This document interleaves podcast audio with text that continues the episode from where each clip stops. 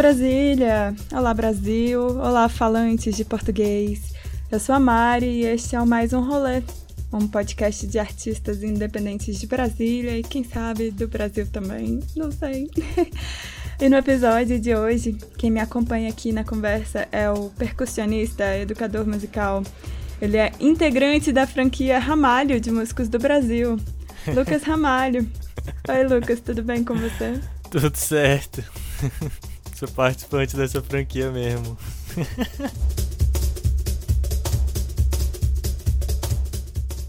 Primeiramente, eu queria muito que você se apresentasse para a galera nas suas palavras, né? Então, como que você se apresentaria para os nossos ouvintes? Quem é você, Lucas? Quem eu sou? Nossa, é aquela pergunta bem profunda, né? Quem é você? Como você se define? Não, mas é, ultimamente eu tenho pensado de uma forma objetiva, assim, né? E eu tenho me classificado muito como um músico percussionista, um acadêmico e também um, um pesquisador, né? Eu acho que eu tenho encontrado bastante esse termo para me definir. Um pesquisador da música e da história. Da música e da história. É verdade, sua primeira graduação foi em história, né? Eu tenho uma pergunta mais para frente sobre isso. Mas hoje em dia, é, em quais projetos, trabalhos, gigs a gente te encontra? Onde que você está atuando? Ah, onde estiver pagando. em alguns Ótimo, lugares. Né? Em alguns lugares que não pago também, né? A gente sempre tá aí para fortalecer, na verdade. É, mas tenho participado de vários projetos, vários mesmo. Desde o início da pandemia para cá, eu tenho pensado muito é, de uma forma alimentar mais o meu nome mesmo, né? Por exemplo, você falou ali da franquia Ramalho. e aí eu tenho pensado bastante em alimentar esse nome mesmo, é, enriquecer o meu nome enquanto músico mesmo, Lucas Ramalho, percussionista. Então, graças a Deus tem, tem dado muito certo e eu tenho participado de vários projetos aí, tenho gravado com uma galera diferente.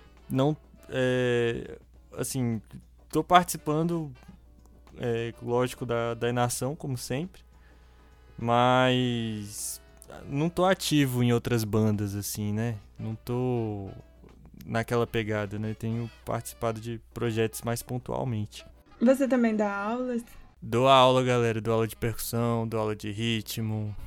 É... Me liguem. Precisando aí, me procurem tem sido uma ótima forma de, de fazer renda para mim, né? Aí, afinal, é, uma, é um ofício que a gente tem dentro da música, né? Da aula, e eu não só faço isso como eu acho muito interessante, eu gosto muito de dar aula. E também tem gerado esse contato, né? Com as pessoas. Então, acho que em tempos de isolamento, assim, da aula tem sido muito interessante nesse sentido de interação social, né? De trocar conhecimentos, né? Então é muito bacana. Legal. Como que a música entrou na sua vida? O que que te levou a ser percussionista? Vixe. ah, na verdade, é... a música entrou na minha vida de uma forma muito engraçada. Eu gostava muito de música eletrônica, de, de house mesmo, aquele house comercial, assim, bem Pomperon, David Guetta, Tomorrowland, eu gostava dessas coisas. E aí, enfim, né, isso me levou a fazer um curso de DJ, eu era DJ, e até hoje eu sei mexer nessas coisas e tudo mais, mas enfim, acabei indo para outro rumo. O lance é, eu, eu estudava em um colégio que, que, tinha muita festinha, tocava nas festinhas e tal, isso era bacana. Mas aí teve um festival de música no colégio. E aí o, a galera que andava, os meus amigos ali na época, falaram assim, não, a gente vai fazer uma banda de pagode. E banda de pagode é aquela coisa, né? Tem percussão pra caramba e tal. Então a gente precisa de todo mundo que, que, que mexe mais ou menos aí com música. Aí chegaram pra mim, e aí, tu, tu, tu já tem noção de ritmo, de, dessas coisas aí, tu não quer tocar não? Aí eu falei, tá. e aí foi massa porque foi meu primeiro contato com a percussão. Toquei tudo errado, toquei bem. de, uma de uma forma que eu, que eu não me orgulharia muito hoje. Mas que bom que eu comecei, né? na verdade, né? Porque daí em diante eu não parei, assim. Posso ter é, pegado menos na percussão, na, mexido menos com música em algumas épocas. Mas daí em diante eu olhei assim, cara, percussão é uma coisa legal, então eu comecei a estudar mais, estudar, e quando eu vi, eu já estava trabalhando com isso, enfim. que massa. Eu, quem diria, né? Eu nunca ia imaginar a pessoa super da percussão lá no, no Enação, bota pra quebrar nos ritmos brasileiros. Começou como DJ. Olha que chute É, longe. DJ de, não, é, não era minha pegada, assim, tocar coisa brasileira. Assim, não. Eu, eu, eu gostava de coisas comerciais mesmo. Assim, né? Lado A do lado A da festa mais lado A que, que tu imaginar. Eu gostava disso. Que loucura. Quais são as características que você mais admira e valoriza num percussionista, assim? O que que você paga pau pra um percussionista? Que, que ele tem, assim, que você, tipo, nossa, quero demais? Eu tenho pensado ultimamente que os músicos no geral, não só percussionistas, é, é, bem comum a gente cair nessa nessa posição de tipo, nossa, eu sou fã de tal pessoa porque essa pessoa toca muito. Porque essa pessoa sabe fazer aquilo ali que só ela, que só ela consegue fazer. E eu comecei a pensar assim, poxa, mas beleza, eu sei que a pessoa toca muito. Ou então às vezes a pessoa até não toca tanto. Mas o que que ela pensa? O que que ela tem a falar sobre isso, sabe? Então, ultimamente eu tenho eu tenho pesquisado muito o que os percussionistas têm a, a falar. O que o, eles veem de significado dentro da percussão, dentro da, dentro da música. Então, minhas referências estão indo muito mais para esse lado de ver o símbolo dessas coisas todas do que hum, pensar assim, ah, qual percussionista tem o rudimento mais, mais rápido, tem o maior set. Não, eu tenho pensado muito por aí. Você acha que virtuosismo é superestimado? Olha, eu acho que hoje em dia a, a gente tá numa. vivendo uma época em que tocar bem é o mínimo. Não, não existe você fazer qualquer coisa na música se você não tocar bem. O diferencial já não é mais tocar bem. Então, acho que o virtuosismo tem que estar tá lá, sabe? Porque, infelizmente ou infelizmente, o virtuosismo já tem que estar tá ali. Então, a galera está se destacando por essas coisas paralelas aí, né?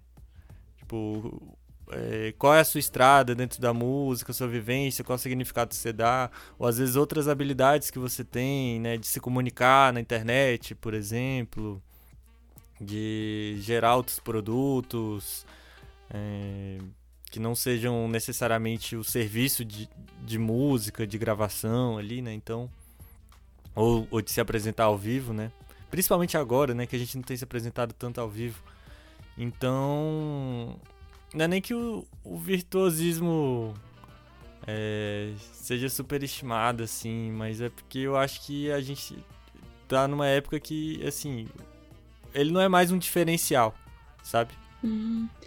É, essa foi uma pergunta que eu improvisei agora, na verdade. Mas eu, eu acho que. É porque, assim, você falou que tocar bem é o mínimo, né? E virtuosismo não é, tipo, um diferencial, mas é porque eu não acho que tocar bem é sinônimo de virtuosismo. Eu tô falando mais, é, quando eu falo virtuosismo, eu quero saber pessoas que tocam absurdamente bem, tipo, pessoas que são fora da curva, sabe? Ah, Matrix. claro. Não, mas é, aí não tem como, né? Aí não tem como. As pessoas que estão fora da caixinha mesmo, que se destacam, elas naturalmente vão chamar a atenção por onde elas passam, em tudo que elas fizerem. Só que ainda assim, não adianta você é, ser a melhor pessoa em fazer aquilo se ninguém te vê. Então, por exemplo, a parte. Só nisso daí você já tem que manjar um pouco de, de como se expor, de como se exibir, sabe? Então, acho que por mais virtuosismo que uma pessoa tenha hoje, um, um, um musicista tenha hoje, precisa de outras habilidades fora da música, assim. Então, até para poder impulsionar esse virtuosismo, né? Você poder mostrar para o mundo assim que, que você consegue fazer coisas fodas. Nossa, velho. Caramba, tinha uma é, é, tinha uma pergunta que eu tinha apagado aqui do roteiro, mas eu vou ter que fazer porque você falou sobre uma coisa que eu me interesso muito, né? Bom, eu tô vivendo esse dilema, assim. Eu me sinto muito um feijão com arroz no baixo. Eu entrego ali a música bonitinha, beleza, muito legalzinho, redondinha. Chuchu. Mas eu não saio do feijão com arroz, né? Eu não faço um estrogonofe. Não, estrogonofe é básico também. Eu quero dizer lasanha, sei lá. Eu não sou muito virtuosa. eu não sou muito é, das técnicas escalas mega rápidas, 180 BPM, sei lá, 350, sei lá. E aí eu tô vivendo isso, eu tô estudando mais baixo, porque eu queria poder sair do feijão com arroz é, é, na minha história. Enfim, e aí tá, tá sendo esse dilema, né? Eu ia te perguntar sobre. eu decidi retomar essa pergunta sobre você ter dito que é importante, não adianta as pessoas não te verem, é importante ser visto, né? Não adianta você ser virtuoso e não impulsionar. Eu tive uma vez nessa discussão com uma pessoa, tipo, imagina a Amanda compondo dentro do quarto dela. A Amanda tá lá compondo a música dela. Se ela nunca hum. mostrar para ninguém, ela não é artista? Se ela ficar só no quarto dela compondo, Olha cantando só. muito bem, ela não é artista? O que, que você acha? Interessante. Pô, a gente tá. A gente tá gravando à noite, o pessoal que tá ouvindo aí depois. É... E eu ainda não jantei, né? Falou de feijão com arroz, de lasanha, que eu. Que eu putz. Mas. É, Amanda, Amanda é artista sim, poxa. A questão não é se a Amanda faz arte ou não. Eu acho que a questão é muito mais se a Amanda tá disposta a mostrar sua arte pro mundo, é, se a Amanda sabe mostrar sua arte pro mundo. O que ela faz ali, ali dentro do quarto, incontestavelmente, é arte. Então, na sua visão, ela é artista, né? Porque eu, eu já ouvi pessoas falando que não, pô, não, não dá para chamar uma pessoa que não mostra a sua arte de artista. E na visão Nossa. das outras pessoas, ela não tá sendo. não é chamada de artista porque ninguém sabe, né, também. Tem esse lado, tipo, como é que eu vou saber se eu não sei? como é que eu vou saber se eu não sei? É, mas também, é, ao não, mesmo é, tempo. É, é aquela ideia, né? Tipo, a gente pega esses grandes artistas aí que que morreram com caderninhos de composições que nunca foram lançados, sabe? Aquele caderninho não é arte, então, porque nunca saiu do caderninho, sabe? Fica aí de, de contestamento mesmo desse paradigma. Acho que eu concordo muito que ser artista não está muito vinculado a se mostrar.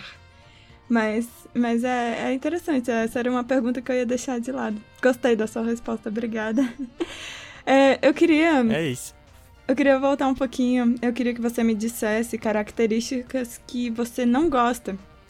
De repente você odeia, evita em percussionistas mesmo. O que que você o que que você não gosta quando quando rola assim numa percussão? Olha, tem duas coisas que não é nem, eu não diria nem que eu não gosto, é que eu procuro evitar fazer, evitar cair nessa posição e eu também procuro ver quem tá fazendo isso para evitar fazer igual. Que a, são duas coisas, né? A primeira, basicamente, não se aplica só a percussionistas, mas a músicos no geral. É, que é o lance do ego, sabe? A gente tem que ter muita humildade. Porque, e, e saber controlar o ego também, porque eu acho que nada melhor do que a música para para fazer a gente trabalhar a humildade sem ter que abrir mão do ego. Né? Em cima do palco, a gente tem que saber usar o ego como ninguém a nosso favor. Mas tem que ter muito cuidado com isso, assim, sabe? Porque eu acho que isso gera várias situações complicadas e desnecessárias, assim, por conta do ego, sabe? É muito comum um artista cair nesse, nessa posição. E eu acho ela bem perigosa. A segunda coisa é, eu acho que já é bem específica, bem, uma coisa bem específica de percussionistas. É, o nosso campo de atuação, o nosso, uh, o, o, nosso instrumento, entre aspas, é, principalmente no, no, Brasil, a gente tem uma carga de matriz africana fortíssima. Uh, a gente tem várias culturas, toda uma ancestralidade por trás da percussão. Então, eu acho que tem que ser uma coisa tratada com muita delicadeza. Sempre, sempre, sempre, sempre. A gente. Eu, é, eu, eu penso que assim, se a gente vai tocar um Ijexá, por exemplo, que é um ritmo muito usado na música brasileira, em, em todos os níveis, em todos os tempos. Se a gente vai tocar um Ijexá, eu acho que o mínimo é pensar ali o que, que ele significa, é, de, onde ele, de onde ele vem, sabe? E tem gente que não, não se compromete a fazer isso, principalmente percussionistas, sabe? Pensando que é um ritmo de terreiro e que as percussões têm um papel fundamental dentro de várias religiões de matriz africana. É, a gente tocar um ijexá numa música ali só porque a gente acha legal, eu acho muito vazio, sabe?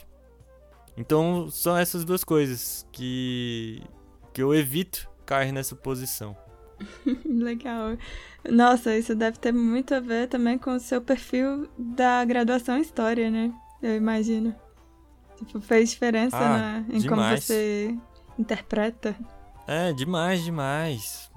É, eu penso que sempre tem alguma coisa por trás daquilo ali. Sempre. A gente não veio do nada. Se a gente é, tá ouvindo um gênero musical, se a gente tá tendo uma influência musical, teve muita pedra rolou até aquilo assumir aquele formato e chegar no nosso ouvido e a gente gostar e adotar. Então é história, né? Não tem como a gente ignorar isso, só achar legal e botar na nossa é, na, no nosso arsenal de técnicas e habilidades e, e jogar isso para frente. Não, acho que a gente tem que procurar entender a fundo, assim. É. Arte é uma ciência humana, né? Eu acho que falta. Eu sinto essa falta de. De ter realmente esse, essa busca pelo, pela origem das paradas que a gente costuma se, se utilizar e reinventar nos nossos, nas nossas composições de hoje em dia, nas interpretações, né? Eu fico pensando nisso também. É, mas eu, como eu falei, eu vou falar disso um pouquinho mais pra frente. Eu queria que você me contasse agora sobre qual, qual foi o show mais topzera, assim, que você já fez. Me fala um show que te marcou e você saiu, tipo, muito felizão da vida, que você sempre lembra, tá sempre se lembrando desse dia. Um dia que foi muito louco. Ah. Te... Poxa, eu não tenho dúvida, assim. Foi um show da nação que a gente fez na Criolina. Acho que foi a segunda vez que a gente se apresentou lá. E por, por coincidência, a data que a gente conseguiu lá foi a data do meu aniversário. Então, foi um dia. Assim, é, como a gente tinha que fazer bilheteria, é, uma desculpa que eu usei muito pra levar a galera pra lá foi assim: Poxa, é meu aniversário, você não vai. E aí, chegou no dia, tinha todas as pessoas possíveis que eu conhecia ali, né? E foi muito especial. Galera cantando parabéns ali, uma criolina, uma, uma criolina cheia. E, e acho que foi um dos shows da Nação que a galera mais se entregou, né? Tipo, a galera da banda mesmo, mais se entregou. A gente preparou um show muito muito intenso, cinco participações especiais, né? Tipo, Tiju, Moara, a galera da, do Kirai Ribanceira. Tudo isso dentro do show da Nação, sabe? Então. então, definitivamente acho que foi o, o show mais, mais cabuloso, assim, que eu, que eu já tive a honra de, de participar, assim. E, é, e eu guardo ele no coração, assim, é muito especial. Ai, que massa, velho. O Rafa, eu acho que ele quando eu perguntei pra ele, eu acho que ele falou desse mesmo show, sabia? Ele também comentou sobre Criolina. É, assim, modéstia à parte, eu acho que é um, um show que, assim, quem tava lá no dia, tava lá no dia, e quem não tava, não tava. se eu for, eu, eu vou. Se eu não fui, eu não fui. É. Exato. E aí a gente acaba fundo. Não, mas de fato, assim, até hoje de vez em quando aparece alguém assim. Às vezes gente que eu nem conheço chega e fala: Olha, eu tava nesse show e foi muito massa, foi muito bacana.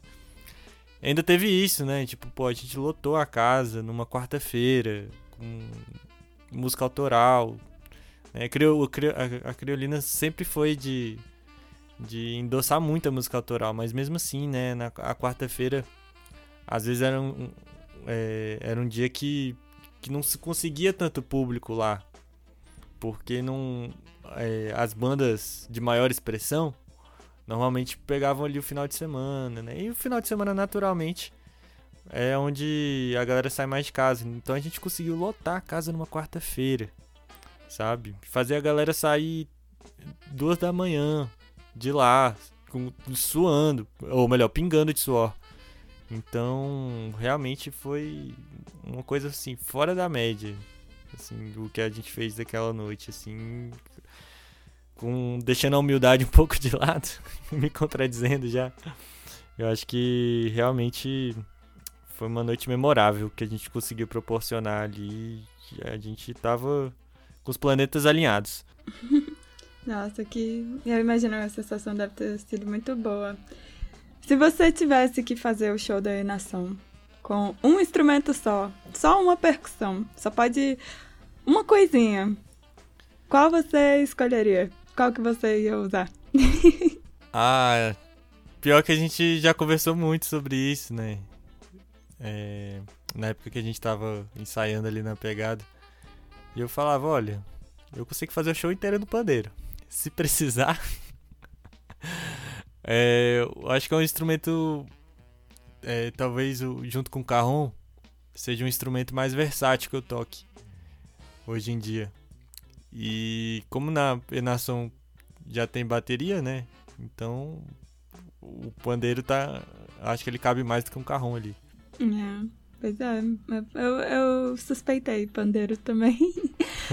A sua coluna sofre muito carregando todas as percussões. Nossa, demais, demais. Mas assim, dói tudo, né? Não é só a coluna não.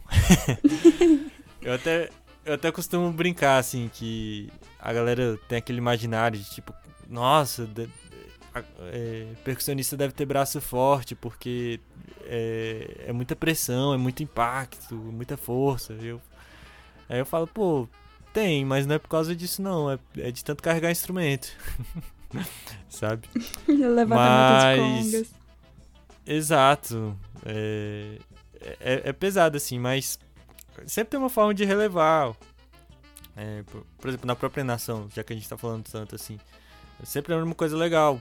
Tipo, chegava ali pra, pra ensaiar, ou então às vezes nos próprios shows, assim, a, a galera já tinha a, a consciência, a consideração de que os instrumentos estavam ali em favor da banda, né? Então todo mundo ajudava a carregar, sabe? Na maior parte das vezes. e aí é, tem isso e, e, tem um lance também, acho que a gente já entra um pouco na filosofia, no, na forma de, de, de ser organizado pro percussionista. Porque eu acho que a gente tem que julgar muito bem como que a gente vai escolher os instrumentos que a gente vai usar, a quantidade de instrumentos, né? Então, por exemplo, ali a, a, escola de música, né? Tem a prova de percussão. E aí a, é, você pode fazer a, a, prova com o instrumento que você escolher. Eu acho que a prova já começa aí, na escolha do instrumento. Eu acho que aí já entra a realidade, de, a realidade do percussionista. E pelo que eu tenho conversado com o Jorge Lacerda, que é o professor lá, normalmente ele tá ali na banca avaliadora, ele fala, olha, já teve gente que chegou aqui e montou um set enorme e não passou porque não sabia usar o set. E teve gente aqui que chegou com um chocalhozinho, mas conseguiu cumprir tudo que, que era pedido, que era requisitado e conseguiu passar. Então acho que nisso já tem um pouco de inteligência é, do percussionista. Olha só. Eu ia te perguntar justamente é, qual é o seu perfil né, de percussionista. É, quais são as percussões com as quais você mais trabalha, quais você domina mais, quais você gosta mais, o que que você tem, o que que você tem vontade de ter, qual que é o seu perfil? Olha, eu, eu gosto de é, de me pensar muito como um, um percussionista versátil. Eu não me considero uma referência absurda nos instrumentos que eu toco. Mas eu me, me vejo como um pau pra toda obra, assim. Você falou, por exemplo, da sua dúvida ali, será que eu virar cabulosa do baixo ou eu faço feijão com arroz, sabe? E eu penso que a gente tem que saber fazer o melhor feijão com arroz possível, sabe? Sempre. Porque beleza, a gente pode até saber fazer coisas mais mais cabulosas ali e tal, mas o que vai ser aplicado na maior parte das vezes é um feijão com arroz. E a gente tem que saber fazer isso bem feito. Então eu gosto de, de não ser o. Assim, um, o maior instrumentista, assim, tipo, o fera das congas. Mas eu gosto de, de ser o cara ali que vai chegar, tipo, olha, tá pedindo conga, eu sei tocar conga. Tá pedindo. Tá pedindo Pandeiro, vou tocar pandeiro. Tantã, vou tocar tantã. Enfim, eu gosto de pensar muito dessa forma. Tem alguns instrumentos que eu domino mais que outros. É... Percussionistas naturalmente são muito instrumentistas, né? É... E, a... e não tem como dominar todos os instrumentos por igual. É... Normalmente eu acabo caindo para um ou para outro, que é onde eu consigo me resolver com mais desenvoltura. Por exemplo, as congas. Que nem eu falei, o carrom e o pandeiro eu uso bastante. Então. Enfim, mas sempre com esse pensamento de fazer um feijão com arroz bem feito. é, feijão com arroz todo mundo come. Exato. Não, ninguém vai nunca Nossa, eu tô, ficando, eu tô ficando com fome real, Mari. Vai. Foi mal. Pois é, é, mas saindo um pouco assim do universo da percussão e expandindo um pouco mais, quão importante você acha que é tocar mais de um instrumento? Como que ter familiaridade com diferentes instrumentos influencia ou afeta a personalidade musical de alguém? Nossa, influencia tudo. eu tenho estudado nos últimos anos muita muita teoria e tenho tentado dominar questões de harmonia, de melodia. Acho que basicamente esse ano basicamente o que eu mais estudei foi solfejo. E isso tá me levando para uns lugares muito doidos, assim. Eu tô começando a afinar afinar zabumba usando um afinador mesmo, cromático. E, e, e, assim, a galera às vezes me chama para gravar e eu falo, qual é o tom da música? Ué, é percussionista, tá perguntando tom. Eu, é, é sim, eu quero botar meu instrumento dentro do, dentro do tom da música, sabe?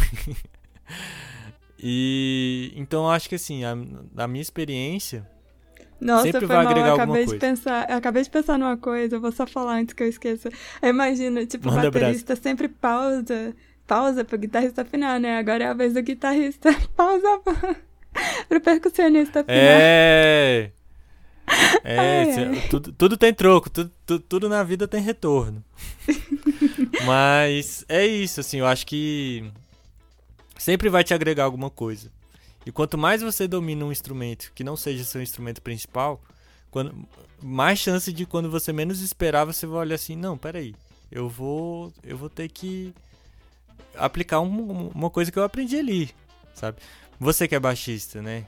Principalmente baixista. Eu acho que baixistas são chaves na, na música, geralmente, né? É uma galera que, que tem que manjar de rítmica, tem que manjar de harmonia, sabe? Então, eu, o, eu conheço poucos baixistas que falam assim, eu só toco baixo. e aí quando joga um violão ali na mão da galera, assim, sempre sai alguma coisa. Então, eu acho que que é uma coisa fundamental, assim. Chega num nível da música que não tem como você tocar um instrumento só. Pois é, você acha que existem limitações em percussionistas, bateristas que escolhem não sair do instrumento? Você acha que essas pessoas que preferem ficar só nesse universo da percussão, elas são limitadas? Eu diria que elas estão limitadas. Infelizmente tem um, um pensamento que ecoa muito de que a galera da percussão, do, da bateria, né, não tipo, se limita ali à parte rítmica, sabe? Mas eu acho que é só a gente ter um pouco de paciência Um pouco não, muita paciência, porque a gente naturalmente tem muita dificuldade com, com essas outras coisas, com esses outros fatores da música, né? Se a gente tiver muita paciência, for fazendo as coisas ali devagarinho, de pouco em pouco, a gente consegue evoluir ali em outros campos além da rítmica. E isso é muito importante, muito mesmo. Da mesma forma que a galera que, que não trabalha com rítmica, é muito interessante que aprenda. Sabe? Aprenda células básicas de, de alguns ritmos, sabe? Você, você vai cantar música brasileira, por exemplo. E você não conhece os ritmos que normalmente são executados na música brasileira. Eu, eu, eu sempre fico pensando assim, tipo, qual é o sentido disso? Sabe? Qual. Por que que. Por, tá faltando alguma coisa ali. então eu acho que infelizmente a gente dissemina muito essa ideia de que percussionistas e bateristas são músicos limitados por dois motivos. Primeiro que a gente muitas vezes cai nesse lugar de que a galera só domina a rítmica e pronto. E, e a segundo, o segundo lugar é pensar que a galera não pode. É, ou melhor, que a rítmica não é uma coisa importante, sabe? E a rítmica é muito importante. Então, enfim, são pensamentos gerais assim que a gente tem que trabalhar assim. É, com certeza, faz muito sentido. Então, eu sei que eu, pessoalmente, não tenho experiência nenhuma com estudar percussão, né? Eu não tenho a autonomia que eu queria ter para compor, por exemplo. Aí eu sempre fico refém, eu vivo catando dicas, tentando pescar nas músicas umas referências de células para poder escrever minhas músicas, né? É um corre meio tenso. Isso acontece com você de alguma forma, só que no sentido contrário? Tipo, tem alguma lacuna que, sei lá, por algum, de alguma forma na sua formação enquanto percussionista, você sentiu falta durante a sua, o seu momento de estudante? E aí você sentiu que precisou correr atrás? Nossa, demais. Eu acho que isso que eu comentei, estar tá estudando muita harmonia, tentando entender solfejo, assim. Eu tô entendendo solfejo depois de. Eu tô finalmente entendendo solfejo depois de anos tentando entender. E. Mas eu sinto que. Que isso me faz. Isso me abre possibilidades. Eu consigo assim, sei lá, agora, eu, agora eu consigo pensar em como harmonizar uma letra, por exemplo. Eu consigo chegar no ensaio, eu consigo chegar no ensaio e ver que tem alguma coisa destoando, ninguém tá percebendo, e eu consigo ser o percussionista que, que põe moral e fala assim, ó, galera, isso aqui não tá batendo. Acorde sabe? errado aí, ó. Esse acorde aqui, esse, é, esse acorde aí tá, tá mal construído ou mal encaixado. Então, enfim, são coisas que eu sempre quis fazer e, eu finalmente estou conseguindo acessar esses campos e, e, é importante isso, assim. É importante a gente ter essas habilidades para a gente conseguir ter músicas cada vez melhores, né? Porque afinal é um contexto é um contexto coletivo ali, tanto no sentido de você tá fazendo essa coisa, é, você está produzindo aquilo com outras pessoas, quanto você está se utilizando de vários fatores, né? Então a gente tem que a gente tem que ter a mente aberta mesmo. É aquilo que eu falei, sempre vai te agregar. te atrapalhar não vai.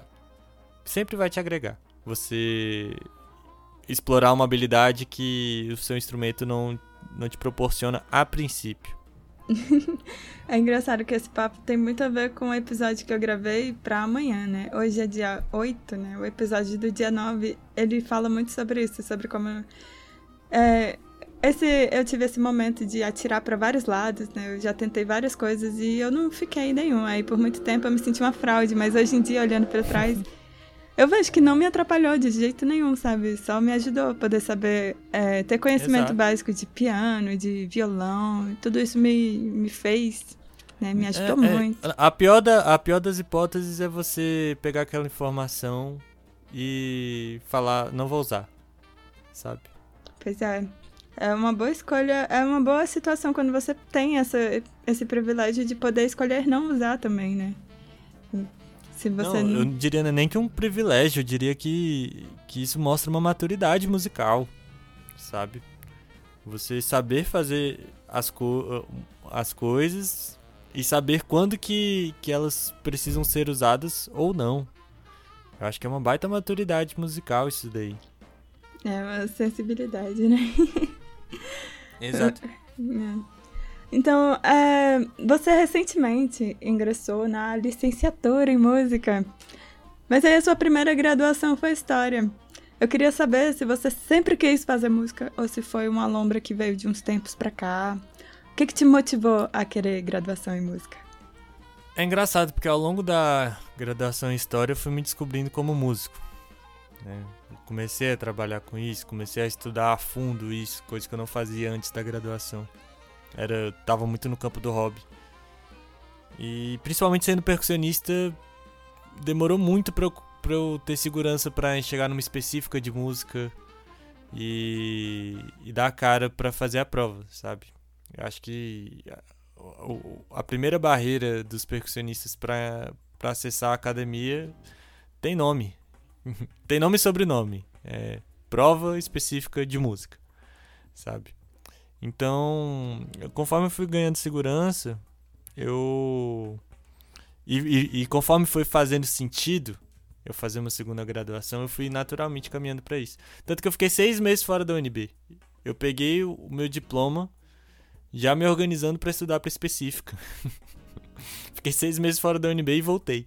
Como que tem sido receber toda essa informação da formação licenciatura, né?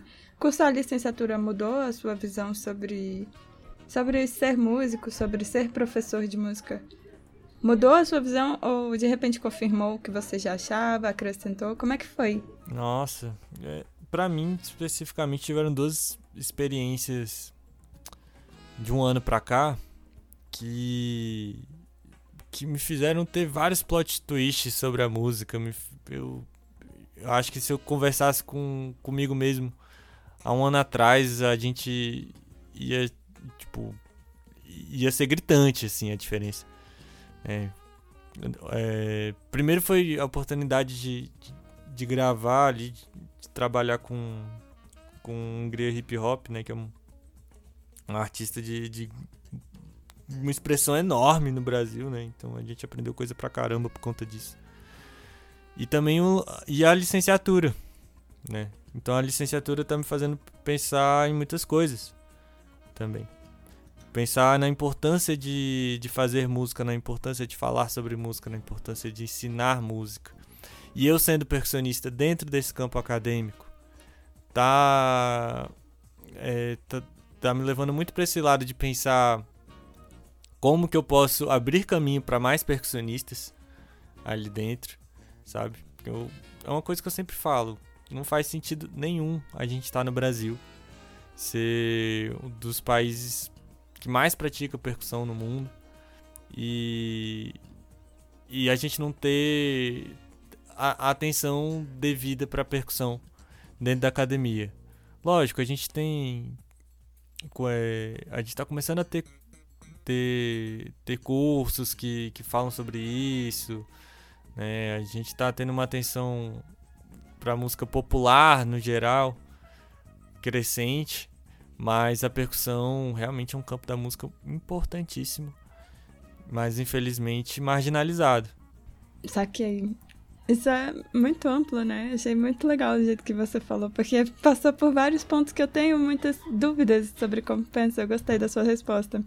Eu queria é, perguntar é, é, como que chegou o e-mail do Hungria? como que foi o rolê todo de ser chamado para tocar no Cheiro do Mato? É, na verdade, foi uma coisa muito louca, assim, porque a gente tava. Já tinha começado a pandemia. E. E aí eu recebi uma mensagem, né? Eu recebi uma mensagem do Tom, Tom Suassuna, violinista. E a gente Pô, a gente é muito amigo e tal. Aí ele, aí ele mandou um audião, assim. mandou uma, uma, uma bíblia em áudio. E aí, e eu, e eu lembro que eu tava num dia, assim, assim, eu tava muito bravo que as coisas não estavam que eu não tava conseguindo produzir na quarentena, que as coisas não estavam funcionando, não estavam saindo do lugar. E e aí recebi essa mensagem, foi ouvir, aí o Tom falando, olha, eu sei que tá na pandemia e tudo mais, mas me procuraram aqui, pediram para convocar uma galera, estão precisando de percussionista e é Hungria Hip Hop. Eu olhei assim, pô, tu tá de sacanagem, Hungria Hip Hop. Aí. E aí eu nem pensei duas vezes, assim, a pandemia ainda estava muito tensa. Ou melhor, ainda está, ainda está muito tensa, né? Mas naquela época a gente tinha muito menos informação, né? A gente, enfim, não tinha passado por aberturas ainda. E, mas mesmo assim, foi uma coisa assim que a gente não pensou duas vezes. Essa mensagem chegou no domingo, na segunda a gente tava lá ensaiando, na terça a gente gravou as músicas. Na quinta a gente gravou os clipes. Então, foi assim, coisa, foi literalmente menos de uma semana tudo, né? Foi tudo muito rápido. A gente tipo, eu demorei meses para digerir o que realmente aconteceu ali, sabe? Então, o, o, o e-mail da Hungria foi foi bem impactante. Foi o áudio do Tom. qual, que, qual que foi o impacto de eu fiquei, preocupado, eu fiquei preocupado porque o, Foi mal, pode Eu, eu fiquei preocupado porque o Tom, ele, não, ele normalmente, ele, ele não me manda áudio grande e tal, assim, enfim, aí eu olhei assim, caraca, aconteceu alguma coisa. Mas enfim, foi mal, te cortei, você ia perguntar. Não, não, de boa. Eu ia perguntar qual que foi o impacto de participar de um projeto desse porte, desse alcance e visibilidade na sua carreira, né? Você sente que mudou, potencializou, te gerou fãs? Te gerou contatinhos? Como é que foi? ah, eu penso que a palavra-chave é moral, assim, sabe? Eu tenho conversado isso com muita gente que pergunta. E aí, a galera te reconhece na rua quando você passa? Eu falo, não. eu escuto, eu escuto muito a música que eu gravei na rua, muito mesmo. Ela tocando por aí. Mas eu passo ali do lado sorrindo e, a pessoa nem sabe que foi eu que gravei. Sabe? Isso tem seus lados bons e ruins, mas acho que o grande lance é assim, o que o que a gente mais aproveitou mesmo é a moral, sabe? Porque beleza, a maior, a maior parte das pessoas que escutaram não é, não me conhece. Mas quem me conhece e sabe que eu gravei, tá, tá me respeitando mais, sabe? Isso é muito importante, isso é muito legal inclusive. Que a gente tem conseguido mais trabalhos, mais visibilidade dentro do campo que a gente já atuava. É... Enfim, está sendo, tá sendo muito bacana colher os frutos nesse sentido. A gente não está rico, famoso, milionário, mas a gente está conseguindo trabalhar com mais consistência, com mais profissionalismo, é, tendo oportunidades que antes não chegavam aprendendo coisas que antes é, eram dif era difícil imaginar a gente ter essa experiência. Assim. Por exemplo, a gente trabalhou em uma live com ele agora em janeiro, que foi um trabalho intensivaço, assim, de entregar muita qualidade é, ao vivo em pouco tempo.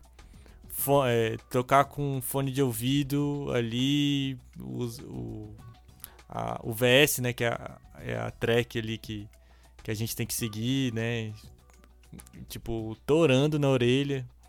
Então, assim, a gente cresceu muito, muito, em vários sentidos da palavra. Assim, foi realmente uma oportunidade única que a gente teve e, e tamo aí. que massa, velho. Aí eu queria muito saber se o Hungria é gente boa, vai. Ele me dá umas vibes de ser um cara super massa. Ele é massa. Eita! Poxa, a, a, gente se deu super bem com ele, sabe? É, foi uma coisa assim que até surpreendeu a gente. A, a, teve uma brincadeira lá no estúdio, porque a gente gravou tudo. Assim, a gente chegou lá 9 da manhã para gravar e saiu, sei lá, 3, 4 da manhã de novo. Assim. A gente, foi um dia. Literalmente um dia gravando. E. Sei lá, né? Tipo, chegava uma, uma alimentação ali pra gente e tal. Aí teve uma hora que chegou uma, uma marmitona mesmo. da galera, assim, sabe? E aí eu não lembro quem, mas alguém comentou assim, tipo, caraca, será que Hungria come marmita, velho? e aí ele comeu com nós, trocou uma ideia com a gente, sabe?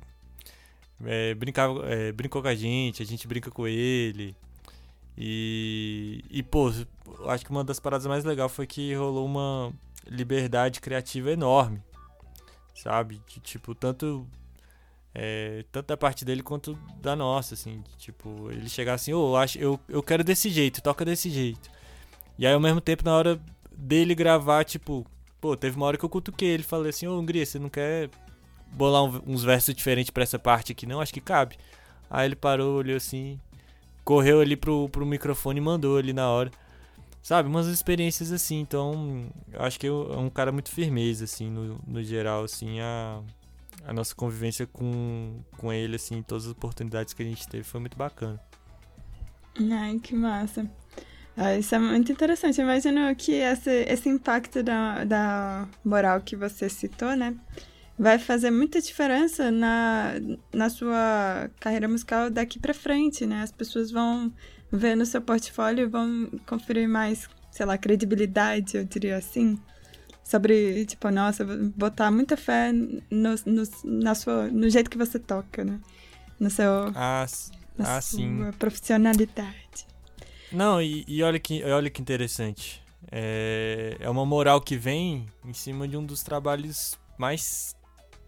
É, menos complexos no sentido de qualidade. É, qualidade não. Mas de nível técnico mesmo. A gente não tá. Tipo, nenhum instrumento ali tá executando linhas de outro mundo. Sabe? É, como a gente tinha que produzir tudo muito rápido. É, e tinha muita gente para gravar. Era uma banda grande. Todo mundo prezou pelo simples, pelo feijão com arroz. A gente não tá fazendo coisa de, coisas de outro mundo ali. Só que. E aí a coisa ficou muito boa. Mesmo assim. E a, as músicas estouraram uma moral. e, e a gente eh, tá, tá marcado agora, né? Como a galera que, que gravou essas músicas, assim, é muito bacana. Quando chega esse reconhecimento, muito bacana mesmo, assim, é... Tipo, as pessoas verem, verem a gente com outros olhos, assim, às vezes músicos que a gente admira chegando pra gente e fazendo essas perguntas. Ah, como é que foi? Foi bacana? Então, é realmente um, um espaço muito legal, assim. Ai, velho, incrível.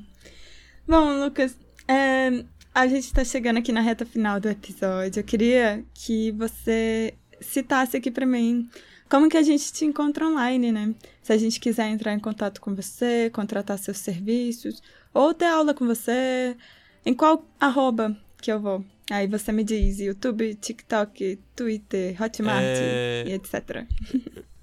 Eu tenho virado um, um usuário cada vez mais presente ali no TikTok. É, então acho que ali no TikTok, no Instagram, arroba Ramalho Percussão. Vocês podem me encontrar por lá. Beleza? Eu acho que são as redes que eu tenho usado mais ultimamente. E, enfim, no, no Instagram ali tem meu WhatsApp também. Sempre fiquem à vontade para conversar comigo sobre qualquer coisa. Eu não faço muita cerimônia não, acho que é super tranquilo assim. Então, acho que é, é isso. É assim que vocês me encontram. É assim que vocês acessam a minha Batcaverna. É isso aí, gente como a gente. E eu queria também é, que você fizesse aqui esse momento do recado final.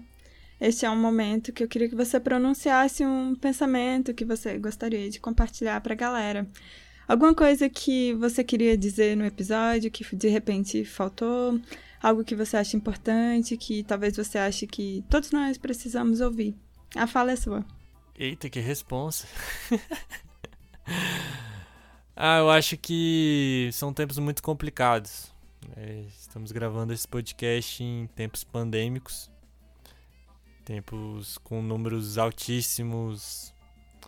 Então, eu acho que não tem como não falar pra galera se cuidar conforme for possível E se cuidar não envolve só os, os protocolos de segurança, mas também a saúde mental, gente. Eu acho que prezem por isso, tá? Não fiquem bitolados em sair produzindo na louca. Se não é seu dia, não é seu dia. Respeita isso, descansa. Que aí em breve vai chegar o seu dia, você vai estar tá fazendo coisas legais também, sabe? E, e é se respeitando que a gente consegue é, tirar os nossos melhores resultados.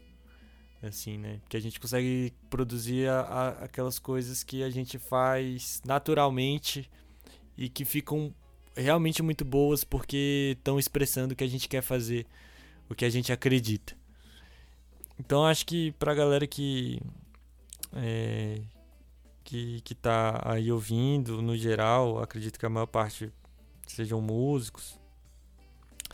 É, é só ficar frio que a coisa vai que a coisa vai se encaixando, sabe?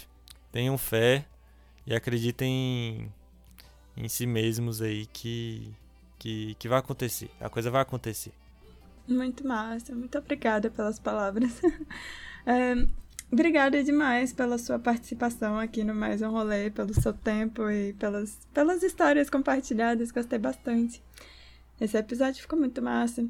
É, eu queria também agradecer aos nossos ouvintes que acompanham o nosso trabalho aqui. Muito obrigada também à Ara Filmes, nosso apoio de produção, ao Hélio Santana, que edita os episódios. E apoiem o podcast. Uh! PicPay na descrição do episódio. Obrigada, Lucas. Obrigada demais por participar. Tamo junto, tamo junto. Uma honra, um prazer esse convite. Acho que a gente precisa de, de iniciativas como essas mesmo é, conversar sobre música, conversar sobre esse momento que a gente está passando. Então, eu acho que o Mais Um Rolê se insere nisso como uma coisa pertinente, né? E que bom que está acontecendo. E que bom que eu estou participando disso também, estou tendo esse prazer. Valeu, Mari. Valeu, Lucas.